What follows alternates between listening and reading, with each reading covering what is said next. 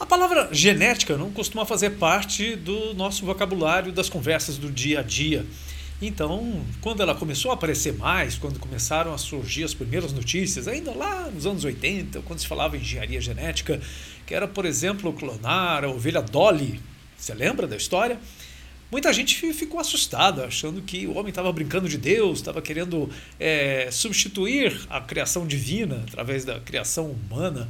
É, e isso, lógico, gerou vários tipos de reação, algumas negativas. E isso, de certa forma, influenciou em uma área que a gente precisa dela, que é o melhoramento genético, ou seja, a gente impulsionar a transformação genética para que a gente chegue a resultados melhores através de seleção. E essa seleção ela já acontece de maneira natural. Né? A própria teoria da evolução ela aponta que ao longo do tempo há um melhoramento genético através da seleção natural. Isso Charles Darwin já falava sobre isso há muito tempo.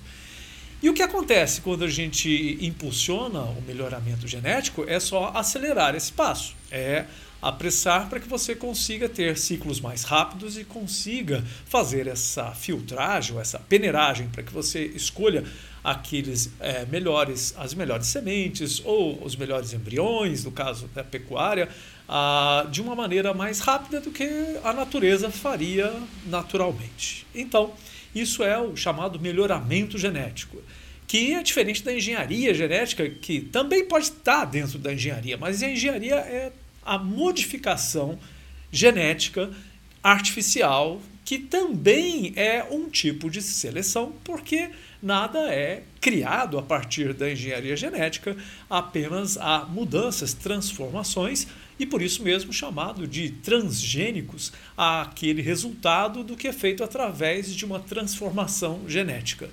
Mas não é incluído nada que seja artificial, ou seja, é a própria natureza sendo recombinada para que você consiga, através de novas formas de combinação genética, atingir uma melhoria que poderia ser feita também através é, do, da seleção, do melhoramento, mas que, logicamente, ela pode acontecer de maneira muito mais acelerada em laboratório através é, dessa intervenção genética.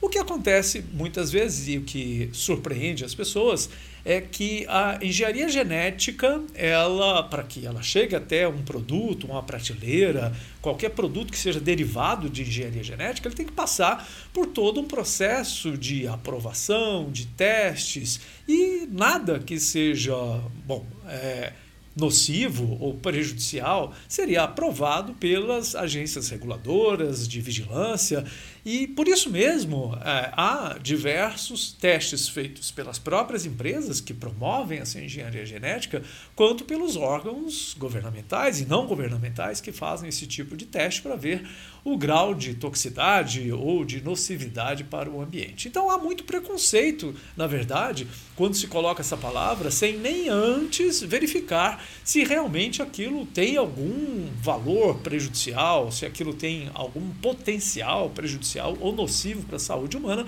as pessoas muitas vezes criam uma barreira e isso afasta é, com que essas pessoas consumam esses produtos. Isso faz parte de um processo de inovação. Toda vez que alguém traz para a mesa ou para o diálogo do dia a dia termos novos, expressões novas, coisas inovadoras, maneiras inovadoras de produzir e de intervir na natureza, na nossa alimentação, na nossa vida, no nosso cotidiano, isso gera incerteza. E a incerteza nos faz muitas vezes temer essa mudança. Por isso mesmo é bom a gente se informar, entender bem o que, que é genética, engenharia genética, melhoramento genético. Grande parte disso faz parte da própria natureza e da evolução da humanidade. Algumas vezes acelerada pelo ser humano, outras vezes com alguma interferência, mas não há é, nenhuma. É, é, ação alienígena ou extraterrestre nessa transformação genética e todas elas passam por avaliações, por testes, para verificar se elas podem ser entregues como produtos para serem consumidos pelos seres humanos.